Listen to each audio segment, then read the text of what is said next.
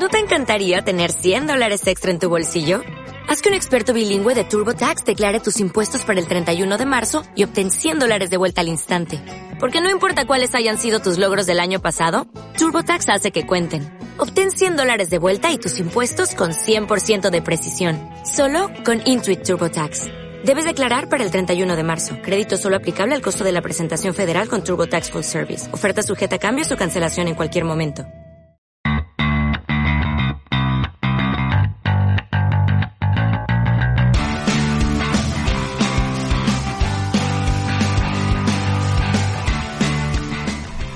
Hola, hola, hola amigos de las artes marciales mixtas, bienvenidos a este super programa en el que vamos a analizar todo lo sucedido en UFC 259. Yo soy Gonzalo Campos y me acompaña César Alonso, ¿cómo andas? ¿Qué tal Gonzalo? Pues nada, flipando porque han pasado muchas cosas y no sé si tenemos tiempo de comentarlo todo, ha pasado mucho en este evento. Vamos a dedicar este programa solo a este evento de todo lo que ha pasado. Era una cartelera que era brutal, pero es que encima los combates y lo que ha pasado, las historias que hay detrás, han, sido, han estado a la altura, ¿verdad Dani?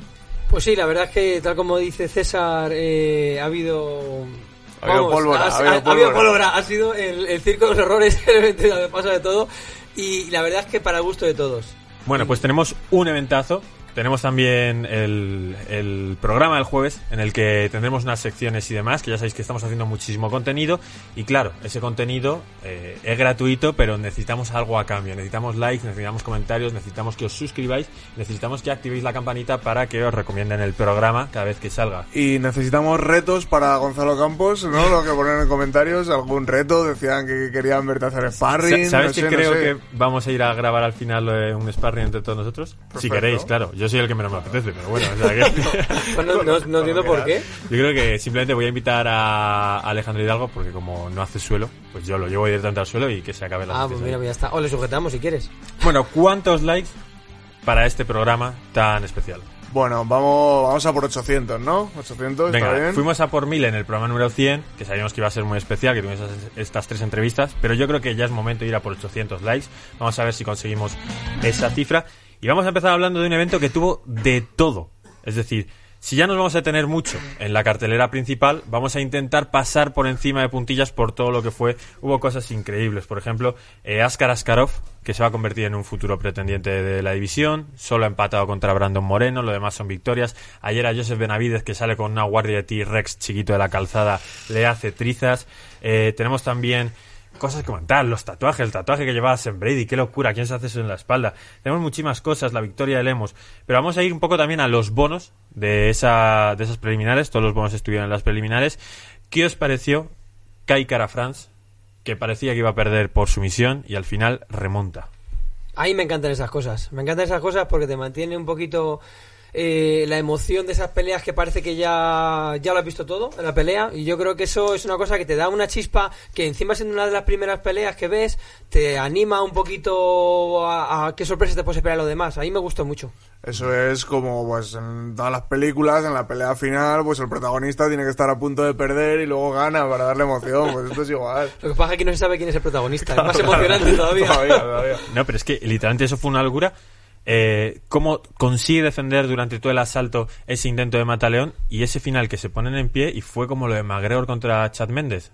Una mano, una mano, una mano, se acaba la pelea y luego todo el batiburrillo de historias que hubo detrás, que pensaba que se había acabado, que no, casi le va a dar, le tiene que, se tiene que poner Jardín en Le medio. tira el bucar a la cabeza. A mí, de todas formas, me parece admirable. Porque después de haber estado puteado, por así decirlo, todo el asalto entero, que son cinco minutazos, de estar sufriendo, el levantarte, aún tener fuerzas y espíritu para sacar gestos de calidad hasta el punto de someter totalmente, de acabar con tu adversario, a mí me parece muy admirable eso. Fíjate que tenemos cosas que contar, pero es que hoy nos va a dar igual lo que dura el programa. No va a durar más de una hora, ya os lo aseguro. Bueno, creo.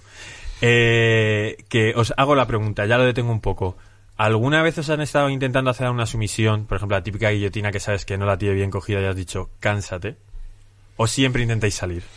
Sí, a ver, hay, hay unos puntos, hay unos puntos de tiempo en los que, y de presión que tú vas notando que dices, esto lo puedo aguantar y tú te vas a ir cansando y cuando te vayas cansando voy a salir y luego hay otros puntos en los que tú lo estás pasando mal y solo estás pensando en no voy a palmear, no voy a palmear, no voy a palmear, a ver, que se, que se canse por favor, que se canse Claro, por pero, favor. pero, por ejemplo, esa situación que tiene una guillotina y tú dices, vale, ya estoy colocado en el otro lado, ya su forma de apretar no lo tiene, tengo la mano colocada y veo que tengo hueco, dejo que siga tirando porque sé que yo estoy tumbado, básicamente, no estoy agotándome. Es que hay veces que tal vez no tienes más remedio. O sea, yo, yo soy de la opinión de que cuando una sumisión está totalmente encajada, encajado, lo que se llama encajado, y en la, en la, digamos, en la situación idónea, yo creo que es que hay poco que hacer. O sea, hay gente que a veces aguanta pues porque, bueno, porque tienes la idea de aguantar, pero como que estás dormido o estás roto. Pero si está, si se da la circunstancia que tú dices, en la cual el defensor tiene todo lo favorable,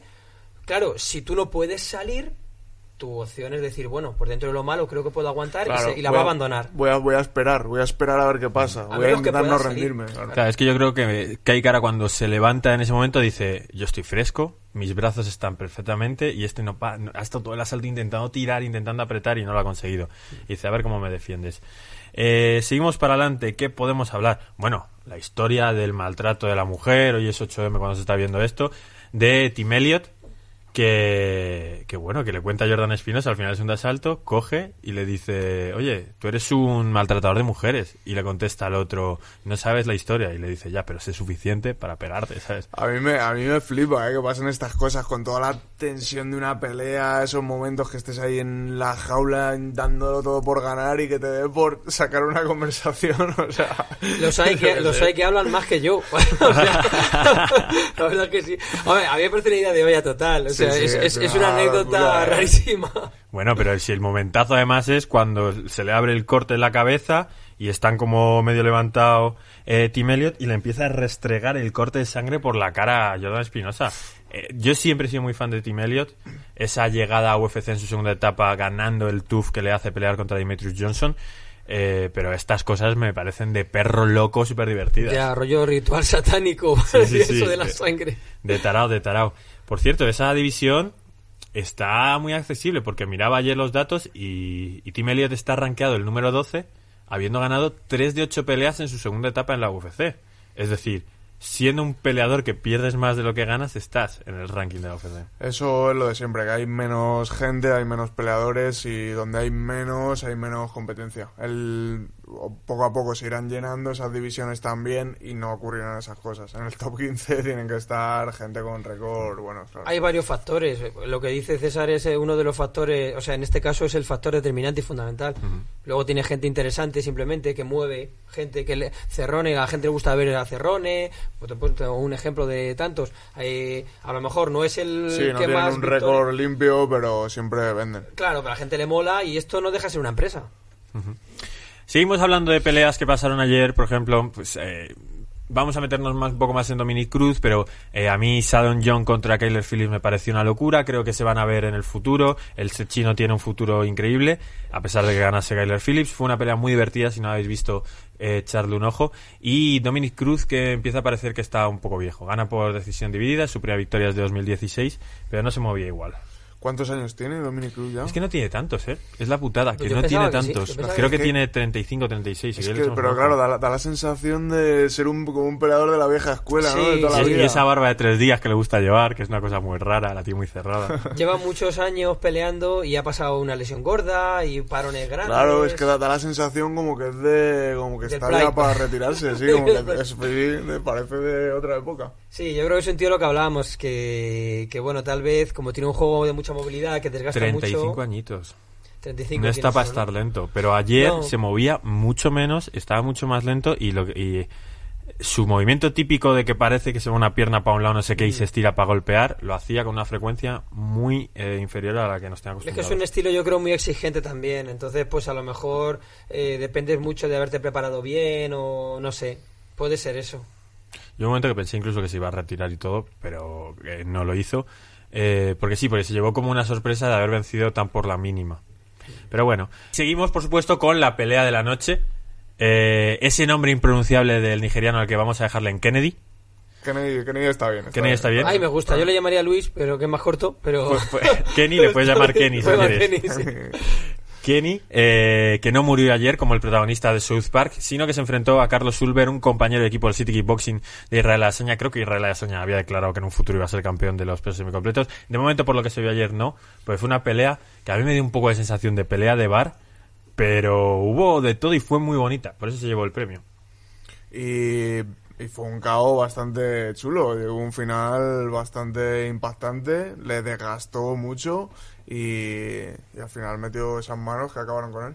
Sí, poca técnica. Os quería preguntar y que hiciésemos un pequeño parón en la defensa que hemos visto de Kennedy, que se pone como si tuviese guantes de boxeo a taparse todo. De hecho, le entran muchos golpes al cuerpo, se convierte en un saco de boxeo de alguna forma y aún así consigue no recibir daño y provocarlo. Veías a un Carlos Silver súper súper rapidito, súper fino y demás, y al final acabó perdiendo. Yo supongo que vendría de, de que su estrategia, o que sabían que la estrategia de Ulver no iba a ser derribar, ¿no? Si es un, Claro, eh, es un kickboxer, eh, campeón. 100%. Entonces dijeron, bueno, blo- bloquea bien, vamos a practicar bien los bloqueos porque no te va a coger las piernas. Al final esa es un poco la contrapartida de tener las manos y la guardia tan alta, que te derriben a las piernas. Pero si ya sabes que tu rival no lo va a hacer, pues igual eh, vieron una efectividad en eso. Pero ¿y cómo los golpes esos no te marean teniendo tú las manos así? ¿No te debería entrar alguno? Esas patadas que aunque pares te golpean igual. Posiblemente confiarían en un poquito en el poder de KO de él y, de- y que es un animal y debe ser una persona pues que toma muy bien los golpes. De todas formas, un poquito hablando de la guardia de boxeo, a mí me parece que no es muy aconsejable porque por- porque no es boxeo, porque no llevas un guante de, de 8 onzas, llevas una guantilla de 4 y los guantes y los golpes te entran en la nuca, en la barbilla, las piernas. Entonces, al final, yo creo que la mejor defensa es no estar, la verdad, cuando llega el golpe, pero yo lo veo muy arriesgado. Yo, lo- yo creo que es, es uno de estos casos en los que una persona toma una decisión técnico-táctica, táctica en este caso, que es acorde, por lo que sea, a su estilo, a su forma, es un tío que se puede permitir aguantar castigo y seguir pegando duro. Pero yo no creo que sea una práctica que pueda irle bien a cualquiera, la verdad, no lo creo. Creo que es una forma de, de tomar golpes. Sí, yo también estoy en tu equipo de en MMA. Yo prefiero gente que esquive a gente que los bloquea los golpes. o gente que y se mueva, más largas, claro. efectivamente. Y más movimientos de piernas que estar ahí cerrado. Pero le funcionó. A, a él le fue bien, a él le fue bien. Yo no lo voy a hacer, pero le fue bien. Le funcionó y encima tenemos que estar... eh, tenemos que enrabietarnos con esto que pasó, que es que el año pasado empatamos con Nigeria en el país que mejor récord había tenido en este año, porque teníamos como un 5-0 y Nigeria también tenía un 5-0, ahora ellos empiezan ganando. Pues ya saben lo que les toca. Bueno, empiezan ganando y Pero Kamaru algo. Usman también ganó, 2-0 nos van ganando. Bueno, Así pero que eso- Ilia, Joel, Lo Juan, solucionan rápido. Eso no es nada. nada para nuestros campeones. Bueno, vámonos con lo que habéis visto todos, con esa cartelera principal, que como, ni siquiera hayáis visto esto, no sé, no sé qué hacéis en el mundillo de la semana. Sí que lo sé, seguid dando likes, no, no, no. Solo ven Está- generación tío. MMA, claro. No ven los eventos. No queremos más, no necesitamos más. Se lo explicamos nosotros si no lo han visto. A ver, primera pelea, la más decepcionante de las cinco. Thiago Santos Marreta, Alexander Rakic, eso parecía que iba a ser una locura. Bueno, y pasó un poco como con ese, esos combates pe- pesos pesados que hemos tenido últimamente. Yo, que no se me malinterprete, por favor, aunque bueno, es el deporte eh, nacional. La malinterpretación. Sí. Pero ah, yo lo comparo en cierta medida con una pelea amateur. No con una pelea amateur por, por la ansiedad que tienen los, los peleadores, pero a yo, una de las diferencias que tengo con un peleador experimentado y uno que no, una de las cosas primeras que, que yo aprecio es la capacidad de combinar. O sea, yo he visto eh, una pelea de golpes muy aislados, muy largos, casi no hay boxeo. Casi todos son low kicks. Bueno, Rakic tiene muy buena pierna tanto a la media como a la alta altura. Me parece muy tiene muy buen medio y muy buen high kick. Pero me parece como una pelea sin arriesgarse mucho, como con muy poca confianza, como con estamos súper lejos, no combinamos, un golpe aislado, otro golpe aislado. Realmente no, no creo que ninguno de los dos sean muy estéticos. Realmente a mí Rakic me gusta, él tiene un- pero lo que pasa es que es un animal. O sea, tiene que ser un tío que pelearte con ese tío tienes que decir, madre mía, me va a doler todo el cuerpo después. Pero... Pero es que sus rivales, Thiago Santos Marreta, eh, peleador conocido por su capacidad para noquear. Marreta, como explicábamos, es un es martillo, significa o maza, son sus golpes. Eh, declaró Alexander Rakic que su estrategia era estar lejos, de, Estar lejos, ¿no? estar lejos, patear y a ver si entraba alguna. Pero No, que y no y sabía misión cumplida. Pero a mí se me ha quedado muy descafeinada la pelea. Sí, eh, pintaba muy muy bien. Una- un primer asalto muy de estudio y luego una situación que no sé si os quedasteis con ese final de la pelea o, o directamente pasasteis y os fuisteis a mear, por ejemplo, que es que cuando acaba el combate el entrenador de Jiu-Jitsu de Rakic le da el cinturón marrón y Rakic se emociona. Y es como, en una pelea en la que no ha habido nada de suelo, ningún intento de derribo, ¿le gradúas? Yo me fui a mear. y no lo vi. Pues eso yo creo que fue, sería una imitación de lo de Tyron De lo de Woodley, Tyron- ¿no? pero claro, el día de Tyron Woodley Claro, molaba un montón cuando pues, vence a claro, Rentil, Es un momento épico, vence le por somete sumisión, tal, claro. y, y ese cinturón negro, claro que le significa más que, defenderlo. claro. Pero el cinturón marrón ves a Rakic y dice, oh, tomas mi cinturón marrón. Vale, pero es que esta pelea, no o sea, si la pierdes te la podrían haber dado igual, ¿sabes? Es que no... Ya, pues sí, la verdad. De hecho, que le sí. hicieron el mítico ritual de graduación de derribo. Sí. De te meto en mi terreno, no sé qué, no sé cuánto. Se lo hicieron ahí en medio, que es una cosa que me hace mucha gracia. Cuando después de la pelea ves a alguien derribando a alguien, cosas así. Bueno, pues pasó ayer en esta pelea. Y como digo, es una pena porque son dos tops de la división que no aprovecharon para el espectáculo y que básicamente pues se tuvieron mucho respeto. El que no tiene respeto a nadie es Islam Makachev. Hay que Ah, abrir este melón. Da igual Ah, todo, da además, igual sí. todo. Hay que abrir este melón y si hemos hecho rápida esta primera parte del programa, yo creo que aquí es cuando empieza la calma. Yo donde, tengo un donde detalle. Dani se mueve a su merced. Tengo un detalle muy importante sobre la pelea de Makachev que no he, no he oído ni visto a nadie que lo mencione, pero yo creo que es muy destacable el puñetazo a los huevos que le da a Dover, así de gratis. O sea, a ver, no me acuerdo. está en la cruzada de 100 kilos y de repente le hace ¡pin! Y, bueno, y de- y- y por lo visto, Gratuito. o sea, yo entiendo porque, o sea, no sé muy bien a qué se refieren, pero yo creo que como que los comentaristas le oyen pedirle perdón. O sea, como que te das, no quería hacer eso, pero no sé, ha sido el instinto, quiero hacerte daño y ahí están tus huevos. Pimba. Bumba. Es que es como muy, y claro, no lo- yo creo que nadie más lo ha visto, no sé, pero a mí me ha parecido muy llamativo. No, no lo has soñado ni nada, ¿no? No, no, no, está en la pelea, está en la pelea. De hecho, seguro que confío en que Gonzalo lo edite y lo ponga. ¿eh? No, no, que si no me coge UFC y me cruje. ¿Lo, lo imagináis o lo buscáis? Bueno, le pone tomates en la cara, Exacto. No parejan ellos. Vence en el tercer asalto y la gente está hablando de un nivel de suelo espectacular. Ahora entramos en eso. Islam Makachev solo había recibido 57 golpes significativos en sus 75 minutos en la jaula de UFC. Recibía menos de un golpe significativo por minuto en UFC. Tiene un récord ahí. Es un tío que es, primero, arriba se siente más cómodo que Javib y luego en el suelo, escuela de Javib literal. Estuvimos hablando que no era igual que Javib y dijo Islam Makachev, sí lo soy. Hombre, yo la verdad es que Soy, soy el primo, soy el primo. yo no lo podía haber dicho mejor. Está más cómodo que Khabib y abajo es primo hermano. Una capacidad de derribo increíble, pero ¿no te sorprendió, Dani, que le costó... ¿Qué es lo que quiero hablar yo del suelo? Se está hablando que el suelo de Islam Makhachev es la hostia. No dio apenas golpes en 12 minutos de control de suelo los que tuviese. O sea, tiraba muy poco golpe. Y hubo pocos intentos de sumisión. La palanca al final del primer asalto, que intenta hacer de brazo, Espectacular, por cierto. que, que le queda muy bien. El típico giro queda súper bonito, de, de sacarle un cinturón o dos al otro, De verdad, ¿sabes? sí. O, de, Mítico. o de que le gradúen O de- después claro, de la pelea. claro. y le den el cinturón rosa.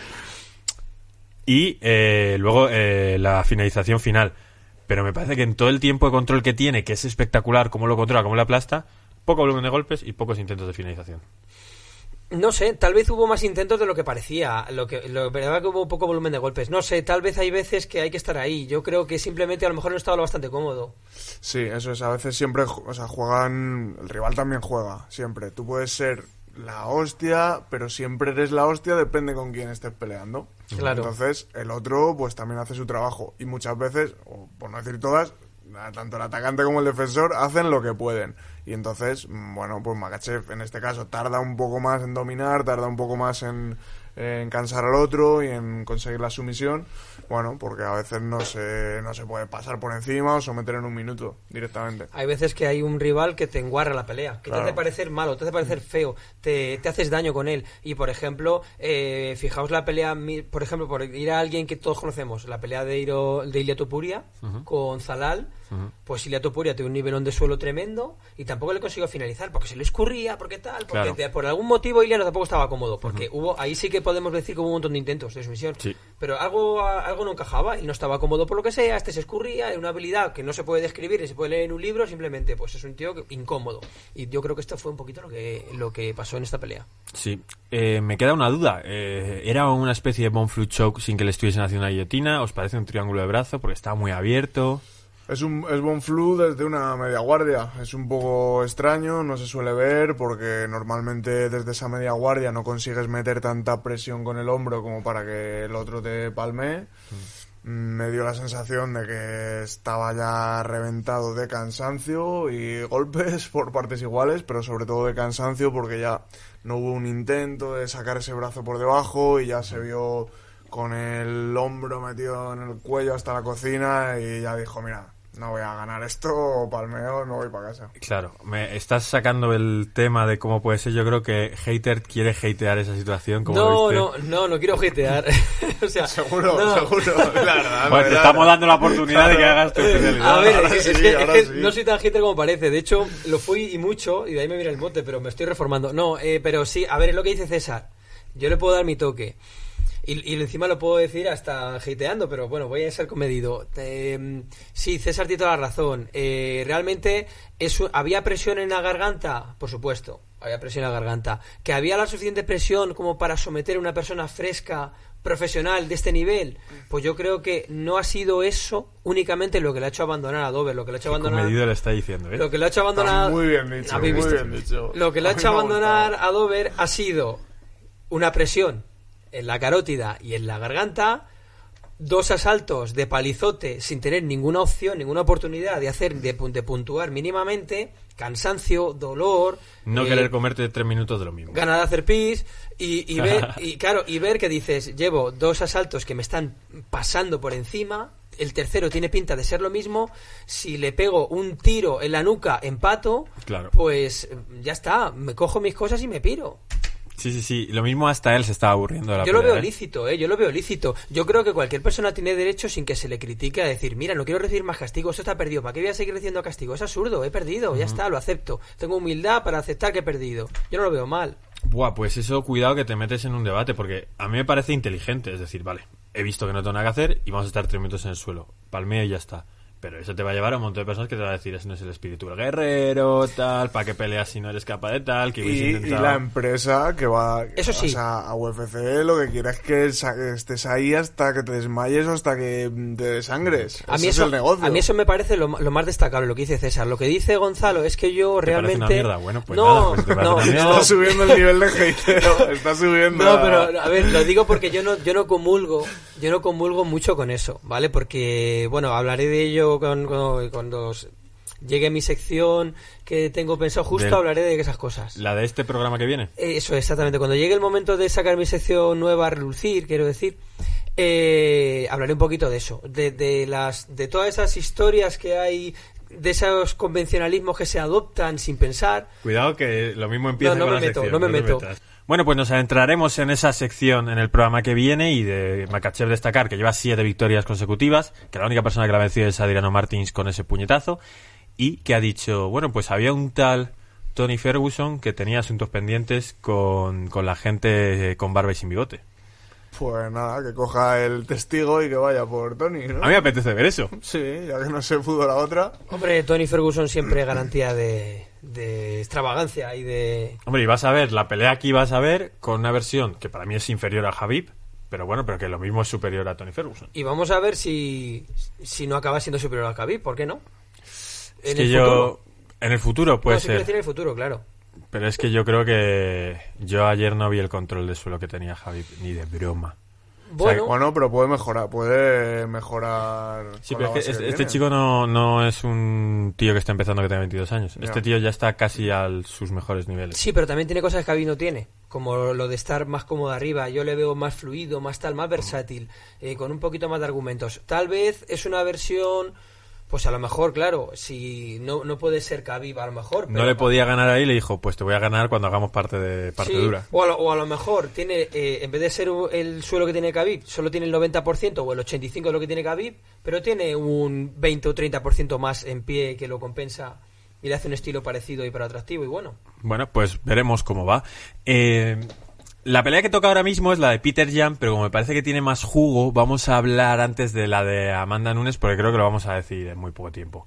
Es una animal, es una crack y ayer lo demostró de nuevo. Está ocho escalones por encima del resto. Es que no hay no hay por dónde cogerlo. O sea, es un es un abuso. Está abusando del resto de la división. Total, es un abuso total. Yo, es más, yo tenía esperanzas, ¿eh? Porque yo esta chica la veía muy bien. Pero es que a mí me alucina de Amanda Nunes la velocidad de los golpes, la longitud, la envergadura del el alcance, la velocidad y la potencia. Me alucina. O sea, es que veía, yo creo que me, o me suena haber visto un intercambio de golpes entre las dos.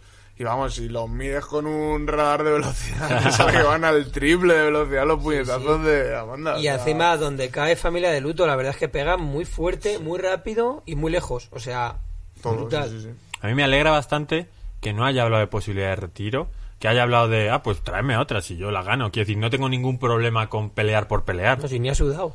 No, No, es que na- ni, ha- vamos, ni ha- ni ha calentado. Yo me lo planteé, yo me planteé, no va a pasar, pero como espectáculo, ponerle dos peleas seguidas. O sea, por, por, por poner cosas. O contra, o contra dos personas. O sea, al final, el, el- el mundo de la pelea es un mundo de espectáculo. Las MMA son un deporte y hay que seguirlo. Y Me imagino que tu hater esto no te mola, pero es como si el rollo que tienes es una pelea y lo puedes hacer bajo unas reglas y no sé qué, pues bueno, pues, ahí lo tienes. No me mola, pero lo comprendo. O sea, sea el juego que, que, que se juega en el MMA profesional. Y a mí, oye, pues mira, nunca, nunca hubiéramos imaginado lo de una persona con dos cinturones. Pues eso es una prueba de que, oye, todo vale. Al final es eh, oferta y demanda. ¿Esto que hago gano más que lo que pierdo? Pues para adelante. Es una empresa. Megan Anderson lo intentó, eh, muy alta, muy demás, pero le ganaron arriba y lo la sometieron. Que, es que vamos, es que, pues eso, es que no, no estuvo ni en un, ni en el más mínimo peligro Amanda Nunes en ningún segundo de la pelea. O sea, fue como un sparring de gimnasio del profesor contra el alumno nuevo. O sea, Prácticamente no ha una habido cosa muy pelea. loca. Prácticamente no, ha habido no, pelea, no ha habido pelea. Sí, hablaban de que, de que nunca ha habido ninguna campeona que haya hecho esto con sus rivales. Ronda Rousey lo hacía, pero Ronda Rousey lo hacía desde un punto de carencias.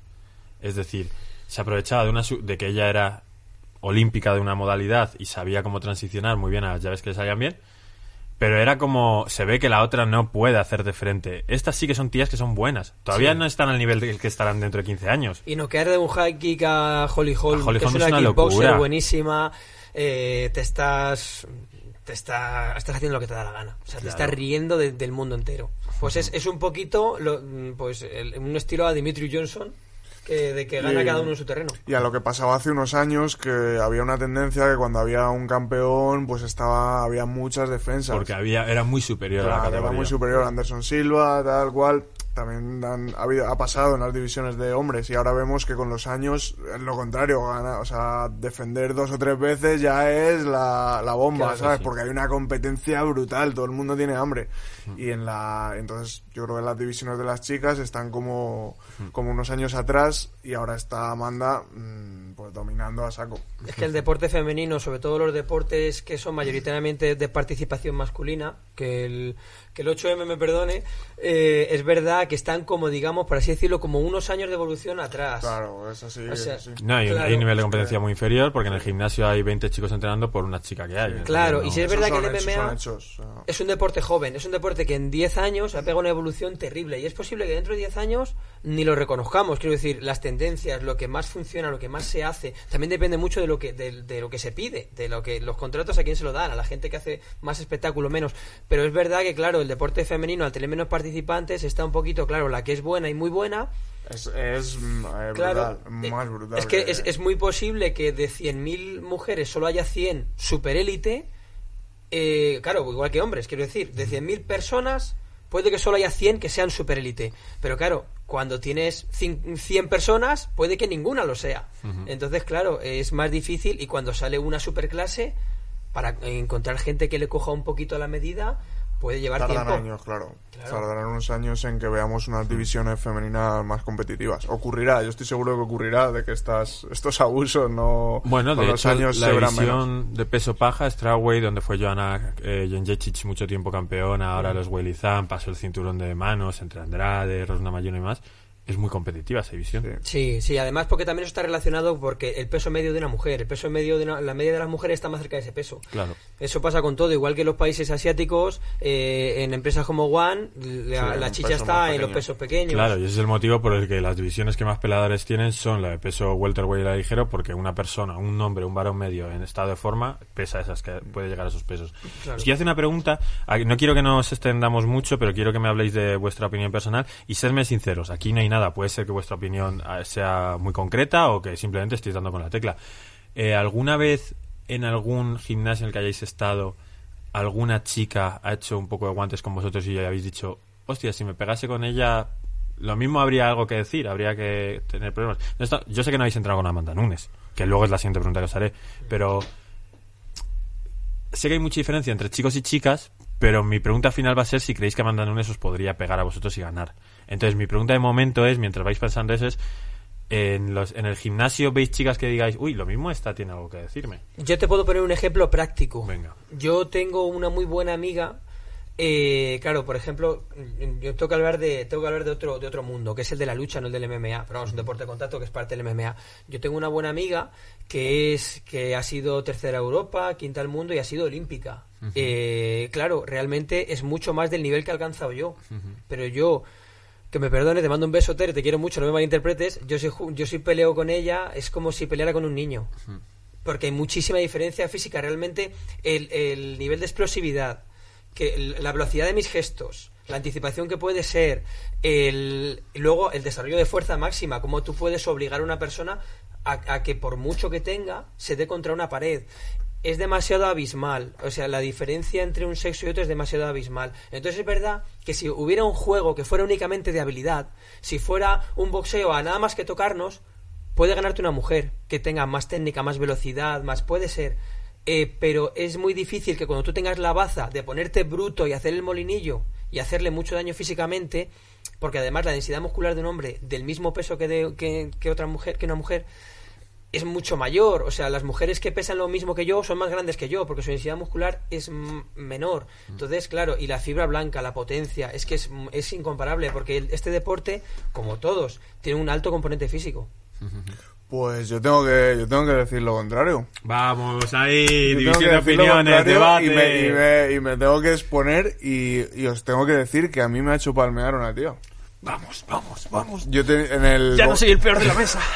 en el, en el boxeo Verlas, yo- cuando yo era morado, fui a una clase con una. Daba la clase una cinturón negro que se llamaba Charlotte y, bueno, tardó un rato, pero me hizo una llave de brazo. Sí, pero yo creo que no estabais compitiendo. Estabais rodando. No estábamos, estábamos, ro- estábamos rodando, pero yo, yo, yo lo reconozco, yo no me estaba dejando, ¿vale? Que a lo mejor yo no, yo qué sé, pues como un compañero más, no voy agresivo ahí a matarle, pero tampoco me dejo. Y lo cierto es que era mejor que yo. Entonces, bueno, qué sé, fue hace unos años, eh, no recuerdo que yo tuviera un día mal o que dijera estoy muy cansado, tengo que reconocer que era mejor que yo. Y me, y pues no lo sé a día de hoy, o no sé si ese día en otro intercambio de movimientos eh, no hubiera ocurrido eso, pero lo cierto es que en ese pero- avance fue mejor que yo. Pero es que ella puede ser mejor que tú perfectamente. Claro. No, pues eh, eso es lo Sí. que, eso es Pero- lo que pero estamos pero- debatiendo, pero ¿no? que una- no, pero que una persona. No, pero Gonzalo ha hecho otra pregunta: que si te pueden pegar. O sea, que una persona sea mejor que tú no Claro, significa vale, que te vaya vale. a ganar. Vale, yo eh, me he ido al campo también del jiu-jitsu, ¿vale? No, si fuera una pelea de MMA, pues creo que ganaría yo por, por conocimiento, no porque ella sea una mujer y yo un hombre. Eh, lo que dice Dani es cierto, las, las fisionomías entre hombres y mujeres suelen ser diferentes. Te puedes encontrar un hombre que tenga poca densidad muscular y una mujer que tenga mucha densidad muscular. Entonces puede haber casos raros de que una mujer sea más fuerte que un hombre. Eh, son más raros los casos, obviamente, pero pueden ocurrir. Eh, y luego el componente habilidad, la, la fuerza es un factor, por supuesto, muy determinante. ¿eh? No, pen- no penséis que no, solo la técnica, solo tal. No, la fuerza en este deporte, en MMA, influye pero también influye eh, la capacidad de conciencia corporal para aprender nuevos movimientos, etcétera, y eso es muy difícil de valorar, pero yo a las chicas que les he dado clase, la verdad es que muchas tienen mejor capacidad de asimilar movimientos, las veo como más eh, pues sí, como que tienen más conciencia corporal y cuando le dicen, no, mueve este brazo en este ángulo, tal, como que muchas veces lo cogen antes que los hombres. Entonces, Pues es que Es yo una tengo, cosa yo muy- también tengo mi... es una cosa súper general, ¿vale? Un- yo, no, yo no tengo ni idea, ¿vale? De si hay alguna diferencia en hombres y mujeres respecto a eso, pero al final son factores, cada uno tenemos los nuestros. Vale, la primera pregunta era un poco trampa, era un poco para saber cuál era vuestra experiencia personal y es una experiencia sesgada. Yo evidentemente sé que si me coge Charlotte me hace trizas por donde sea, por lo menos en un combate de jiu no sé si sacando manos le, se la Pero también sé que si me coge Joana Pastrana haciendo manos me, me, me hace trizas también. Entonces, claro, evidentemente alguna chica imagino que, bueno, muchísimas chicas son mejores que muchos chicos, pero todo depende de la- del nivel que tengan. No sabe, creemos, por lo que comenta Dani, que al mismo nivel el chico suele ganar, ¿vale? Y la pregunta es, contra Amanda Nunes en concreto, tú como peleador profesional, eh, aunque ahora estés un poco inactivo, pero peleador profesional que te considero, porque es lo que eres, y César que está como sí que está medio retirado, pero tiene el gusanillo y no sé si volver. Amanda Nunes ahora mismo, si en dos semanas os peleáis, ¿crees que os puede ganar? Hombre, yo la verdad es que no lo sé, pero yéndonos a, yéndonos a, o sea, yo tengo que ser consecuente y coherente con lo que he dicho. Yo creo que yo, Amanda Nunes, eh, es que es de mi peso. Y entonces es una chica que es una salvaje, pero yo estoy seguro que por muy fuerte que pegue, yo creo que una, una mano mía hace más daño que una suya. Eh, yo creo que si yo me pongo bruto, soy más bruto que ella. O sea, que realmente quiero decir, imaginaos en la ausencia total de técnica, gana la fuerza bruta. Eso se ve. Eso se ve, se ve con niños, con gente que no sabe. Entonces, yo sinceramente, yo creo que juego con ventaja porque yo me puedo ir al componente físico. Que ella puede tocarme la cara más veces que yo a ella. Es que tampoco hace falta ser Amanda Nunes para eso. Por ejemplo, yo no soy boxeador y una chica boxeadora, una pastrana, o chicas que tengan mucho menos nivel que ella, puede tocarme la cara muchas veces. Ahora, que si yo decido eh, darle la vuelta a la cara, mm, puede ser mucho más fácil para mí. Yo llevo un equipo femenino de lucha desde hace 10 años y he tenido uno masculino también y lo sigo llevando el femenino. Y claro, hay muchos, eh, eh, por contra de lo que dice César, porque mm, por lo que dice él, de a lo mejor la psicomotricidad, la conciencia, pero es que hay, por ejemplo, los chicos, hay movimientos que aprenden mucho más fácil o que es mucho más fácil que los hagan por la explosividad. Por ejemplo, movimientos acrobáticos, es mucho más fácil que un chico aprenda a hacer un mortal, un flip flag, que una chica. Porque falta esa explosividad de forma general. Tío, pues me Entonces- tienes que enseñar a hacer mortales, tronco. cuando quieras. Eh, ento- entonces la movida es Aquí esa, que, que un hombre siempre puede aferrarse al físico en circunstancias de igualdad. Mi, mi novia es campeona de España de grappling y ha sido campeona de España de lucha un montón de veces, es una chica muy fuerte, pero claro, yo cuando lucho con ella, pues le puedo coger la muñeca y hacerle así. Y es una chica que ha entrenado a la selección española. O sea, que quiero decir que al final ese es el tema. Es como cuando tú peleas con una persona que pesa 120 kilos y tú pesas 75 y eres mucho mejor que él, pero te hace así y te aplasta. Y es una pena y es muy triste, pero es que ¿por qué se paran por pesos? ¿Por qué se paran por sexos? Porque está demostrado que se necesita para que haya competitividad real. Punto. Pues le damos la vuelta a la tortilla y yo, yo no lo sé, no sé qué, mm, qué sensaciones tendría peleando con Amanda Nunes, pero sospecho que me ganaría. Sospecho. No Esa sé, tiene que siempre no llevarme sé. la contraria. No, tío, No, hombre, no la verdad es que sé. tiene sentido respecto a si Charlotte te hizo palmear, esta tía es mejor en el suelo que Charlotte, imagino, porque también es cinturón negro y demás, y es una élite, y encima arriba sé que podemos decir que algo de, algo de competencia te daría seguro, porque es un animal. Claro, yo no, no lo sé, ¿eh? no lo sé. A lo mejor eh, me sorprende, por decirlo de alguna forma, el decir, joder, estoy al nivel de esto. Pero yo diría, diría que no, diría que no, no lo sé. Lo- es una respuesta como a ciegas totalmente, porque la verdad es que ver, nunca he hecho un sparring tampoco duro con una chica que haciendo sparring de MMA me haya, haya tenido sensaciones de decir, joder, me pasaría por encima, tal. Pero claro sabiendo al nivel que entrena Amanda Nunes, aunque yo sea más fuerte o más denso o tal, o sea, entrena más que yo. O sea, me sería muy raro que yo tuviera más reflejo, más tal, más todo. Me sería muy raro, pero no, no lo puedo decir. De todas formas, yo te digo una cosa, también aludiendo al tema de moda del 8M, eh, hablando un poquito de lo que es para mí la realidad. La realidad es que hay, hay machismo en la sociedad, ¿no? Eso es real. O sea, y está en la sociedad, está en todos nosotros, porque es cierto que, que bueno, pues que venimos de una historia que, bueno, pues hay un machismo intrínseco en la, en la conducta de las personas. Y tal vez eso también o sea, esta chica que mencionas, Charlotte, yo no la conozco, pero seguro que también es mejor que yo, haciendo Brazilian Jiu-Jitsu, segurísimo. Y además con el kimono más, porque yo con el kimono no me, yo no me lo sé, no me sé ni poner el cinturón bien. Y, y de hecho a mí ha habido chicas que me ha costado pasar la guardia. Mucho. Me ha costado porque te enrevesan, porque encima no es mi juego y hay una diferencia de nivel grande. Son mejores que yo. Y esta chica seguro que es mejor que yo. Pero pero claro, eh, se me ha olvidado lo que estaba diciendo. bueno, pues no pasa nada porque me parece un broche perfecto para acabar con esta conversación que ha estado entre línea 8M machulada así dando tumbos. Ah, no, pero perdón, que iba a decir algo importante, sí. Vale, sí, vale, vale. disculpa, que ya me he acordado, sí, es que esto es importante. La sociedad, como tiene machismos que nosotros no percibimos, no lo, no lo percibes, tú no sabes, siempre, siempre que estás siendo machista no sabes, no te das cuenta. Y pasa cuando tú entrenas con una chica, muchas veces estás bajando el ritmo y no te das cuenta. O sea, tú a lo mejor Eso cuando verdad, hiciste con es esa verdad. chica, lo hiciste, le chocaste la mano y el puño a una chica. Y tú, de forma inconsciente, estabas peleando con una chica, con que seguro que no hiciste igual que cuando harías conmigo. Y a lo mejor no te diste ni cuenta.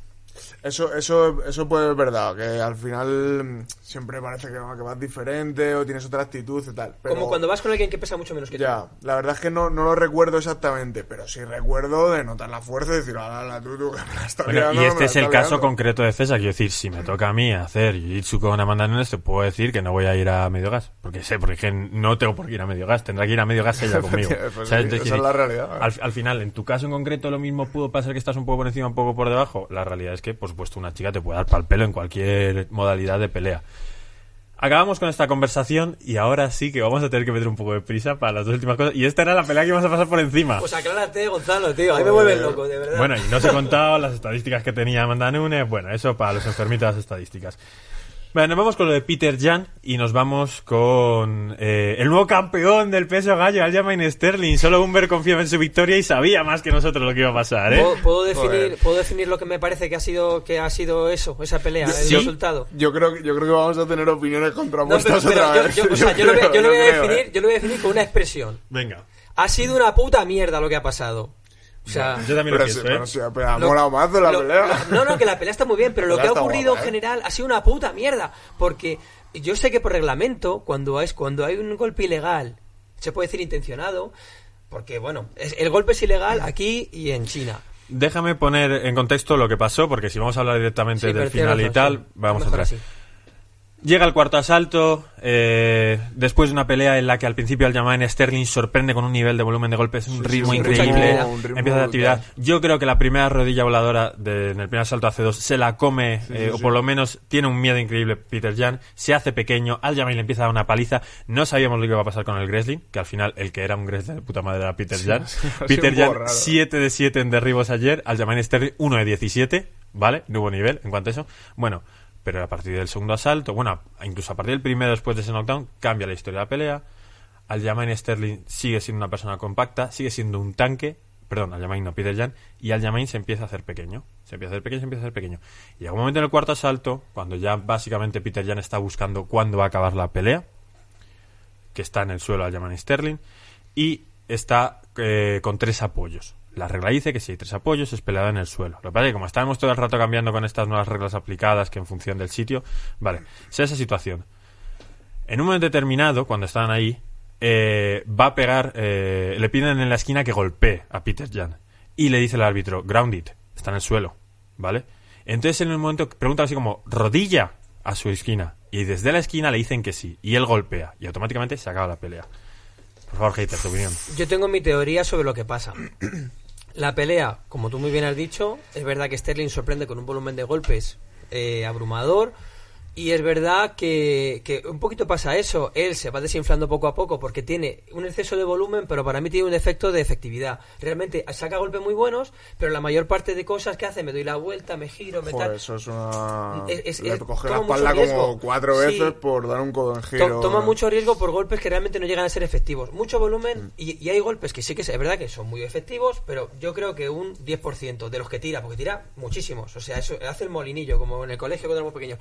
Pero, pero claro, eh, llega un momento en el que Peter Jan, como tú mismo lo has descrito, está esperando el momento de acabar la pelea. Porque al final él mantiene un ritmo mucho más estable De menos a más. y llega al cuarto, eh, al cuarto asalto como pretende llegar.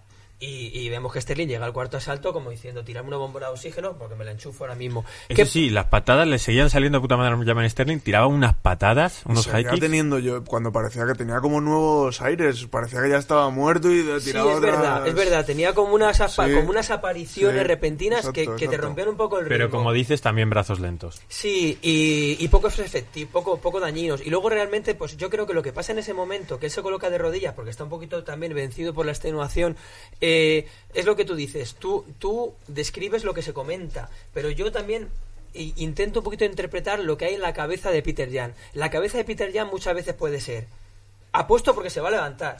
O sea, estoy, tengo la rodilla cargada, le voy a dar un rodillazo en cuanto que se levante. La tensión, los nervios, el pégale, el... eh, yo creo que él se equivoca, pero es un gesto ilegal y está clarísimo, se ve. Yo creo que él se equivoca, pero yo no creo que él tenga... O sea, él, él no es Eh, idiota. Es, es una estupidez, Sí, es una es que no es estupidez. imbécil. o sea, él no quiere perder la pelea, no quiere que le descalifiquen, no quiere hacer eso, si ya va ganando, si Claro. estaba más o menos bien. Y O sea, para no mí- necesita, no necesita eso. Claro, y para mí el desenlace Es de la pelea cagada. me parece una puta mierda, porque aunque yo sé que por reglamento, si hay un golpe ilegal, se puede decir intencionado, porque él deliberadamente, ¡pum!, le mete un rodillazo.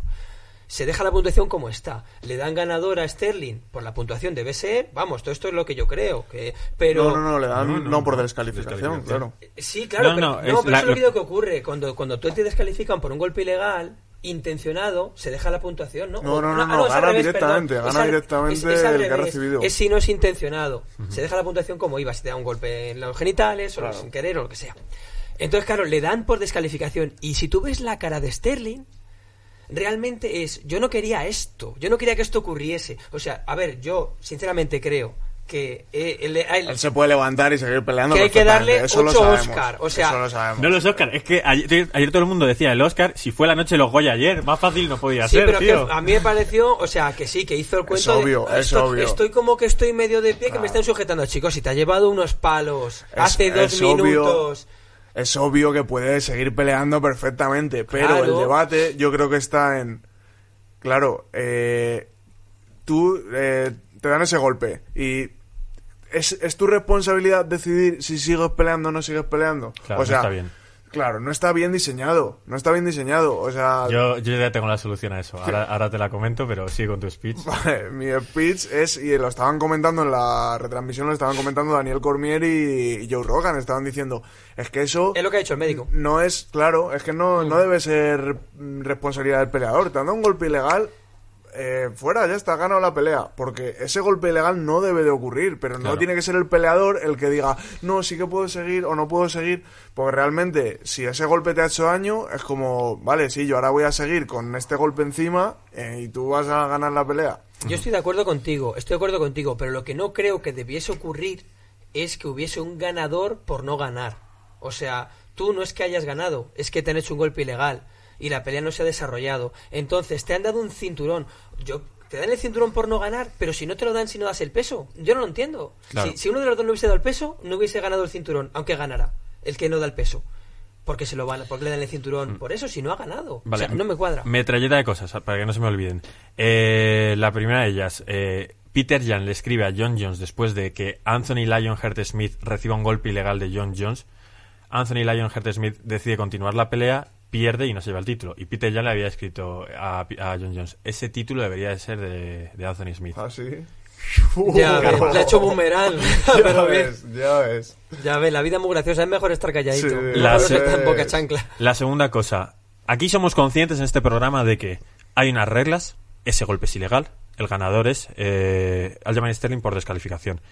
Lo que ponemos un poco en duda y que veo que los tres ponemos es que ese fuese su estado real. Creemos que echó cuento. Ah, hombre, obvio, es 100%. obvio. no, no, no, no. Vas a ver la cantidad de personas que nos va a decir que no echó cuento. Sí, sí, un montón de gente. Si yo lo he visto, lo he visto en Instagram hoy. Por ejemplo, Dile a Saúl le dice les que echa el insultes, eh, cuento. que se nos no, van. No, no, pero que no, digo, digo peleadores famosos. Dile a Saúl, por ejemplo, si le ha dicho que ha echado cuento. De hecho, eh, Sterling se ha defendido, le ha contestado. Le ha dicho, ¿cómo puedes tú venir a decirme a mí que si he hecho cuento? Mira tú tu carrera, mira tú, mira tú que te has dopado y que has perdido como tu manhood, como tu umbría. Has perdido tu umbría eh, por doparte o no sé qué. Que bueno, que... Es obvio, es obvio que ha echado cuento, pero es que esa, de- esa decisión de si la pelea continúa o no continúa, si se descalifica o no se descalifica, es que jamás tiene que estar en manos del peleador. Ya, lo que pasa es el árbitro lo- que directamente debería decir pero si, si, se descalifica pero o no. si te das cuenta, eh, bueno, yo, yo creo que, o sea, eh, yo creo que la palabra la tiene el médico, ¿no? De si, de si un peleador debería seguir, pelea- de seguir Sí. peleando por circunstancias de salud Pero- y, y el árbitro por reglamento. Pero ¿y tú, tú eh, eh, estarías de acuerdo en que si el árbitro, o sea, si el médico dice que puede seguir peleando, el peleador debería seguir peleando después de un golpe ilegal que le ha hecho X daño que es difícil de valorar? Es que yo lo que te acabo de decir, hay que separar los términos de salud con los términos de reglamento. O sea, yo creo que el médico tiene que determinar, ha habido un golpe ilegal, pero este tío puede seguir peleando. ¿El golpe ilegal es lo bastante ilegal como para que la pelea se, se le dé a tal? Son- yo creo que son dos árbitro- cosas claro, distintas. vale, pero en todo caso, debe- en todo caso nunca debería ser el peleador el que decida. No. sí, sí, puedo continuar. que pasa pero es que es el que peleador- peleador realmente lo que hacen es una pregunta, ¿estás bien? Pero es, que el peleador lo decide. El peleador es quien lo decide, porque el peleador en ese momento decide hacer teatro y Claro, influenciar al exacto, médico. exacto. O sea, aunque decida el médico, el que decide es el peleador, a menos que decide, haya exacto, un, un cráneo es. Eso es, decide el peleador. Pues yo tengo la solución. Pues, Vale, a ver, efectivamente esto no va a pasar porque las reglas cuanto más sencillas sean mejor. Y no van a empezar ahora a cambiar cosas. Pero esto se solucionaría de la siguiente forma. Tú coges, hay ese golpe ilegal y se miran las tarjetas. Si quien ha hecho el golpe ilegal iba ganando, es descalificación, pero no se le da el título a nadie. Es decir, se queda en un no contest, ha habido un golpe. Así que si el que ha hecho el golpe ilegal iba perdiendo, descalificación y gana el otro. Y así Puede sería, ser, chicos. ser. A Bienvenidos Vamos a ver por qué no está Gonzalo Campos en las comisiones atléticas de Nevada, de Wisconsin. Porque no le conocen, que si no estaría. Es que lo ha hecho, pues mira, me parece una solución bastante bastante buena. A claro. mí me parece muy bien, sí, porque eso, digamos Es que... justo para los dos. Claro, porque además evita un poco la intencionalidad. Claro. Eh, y entonces a mí me parece bien. Que luego seguramente una persona que lo ha, pen- lo ha pensado o a lo mejor más incluso te saca otro punto, pero a mí me parece bien. No, es que tendrías que estar explicándolo de nuevo. Sería mí- como... es que me bueno. parece un desenlace muy penoso. Que le hayan dado el cinturón a un tío que no ha ganado la pelea realmente. O sea, un no contest para mí habría sido lo mejor. Claro, que otra gente diría, pero es que claro, es que yo iba haciendo bien mi pelea y me ha hecho un golpe ilegal.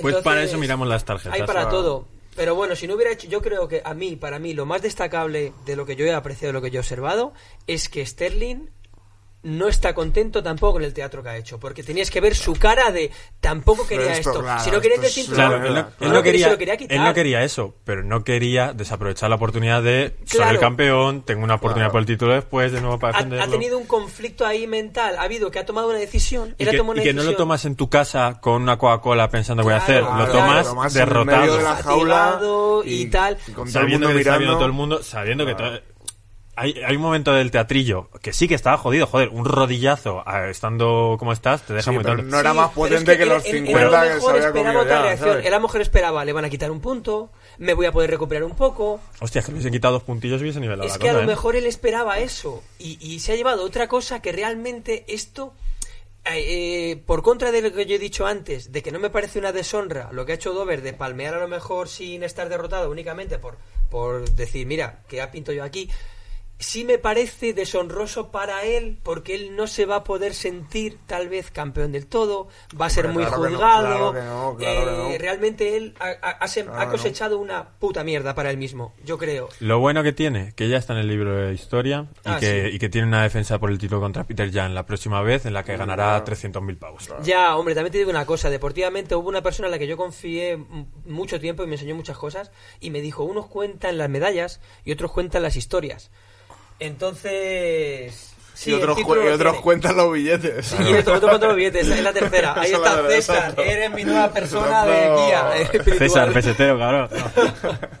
bueno, y por supuesto nos vamos con la pelea principal, ese Israel Asaña contra Jan Blachowicz y como lo vamos a hacer rapidito porque ya nos acercamos a la hora y tenemos que grabar antes de que venga el toque de queda y no podamos seguir grabando, eh, lo que me pareció es una obra maestra de Jan Blachowicz.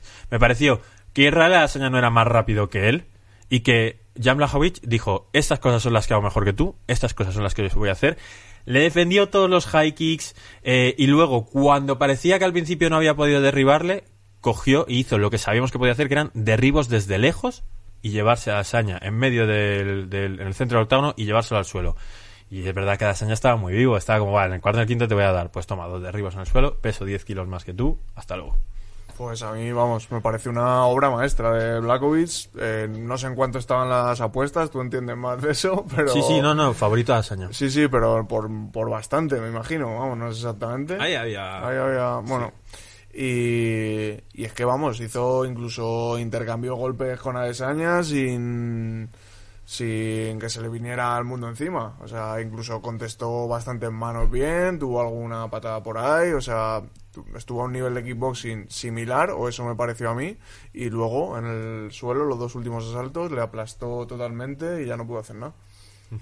A mí me pareció que los dos pelearon muy bien, los dos pelearon bien, pero sinceramente, o sea, siendo generoso, le puedes dar los dos primeros asaltos a Desania, siendo El generoso con segundo él. también, yo creo que el segundo ya no, ¿eh? Por eso digo, siendo generoso. Eh, porque al partir del tercero ya se empieza a ver la diferencia. Es lo que dice César también. Blakovic encuentra combinaciones limpias. Acaba con middle de izquierda varias veces. Pero es que a partir del tercer asalto empieza Blakovic a ser igual de rápido que él con las manos. Porque en los principios, los primeros asaltos, el jab y el low kick con la derecha son muy rápidos, muy rápidos. Tiene mucha confianza, está muy bien. Y Blakovic parece que está un poquito más a la expectativa. Pero a partir del tercero Pero es- entra. Sí, sí, pero yo es que esa pizca de velocidad yo no la veo así. Yo veo que desde el principio Jan Blachowicz, evidentemente no es tan rápido como Lasaña, pero consigue igualar la velocidad. Yo no diría igualar. Me parece muy generoso decir igualar. Vale, no igualar. Le en- entraban a- en la parte de arriba, estaba dándole Jan Blachowicz, también como le estaba dando Israel Lasaña. Sí, había, a mí me parecieron unos intercambios equilibrados. Yo, Yo, no- creo, yo yo- estaba yo viendo creo como que una pelea igualada. llegaba un poquito antes, los primeros asaltos, sobre todo el primero. O sea, o sea, había poca diferencia, pero yo creo que era perceptible. Vale. Eh, a partir del tercero es cuando yo sé- creo que se separan más. Entra el crochet de izquierda defensivo de Blakovic muchas veces, eh, la mano acaba siendo más rápida, porque ya digo, joder, qué tío más Sí, rápido con lo grande que es. Sí, le meten unos ya ahí muy limpios, muy bien hechos. acaba con Miguel de izquierda conectando, Mm. tocando paté varias veces, bueno, es el otro lado, perdón.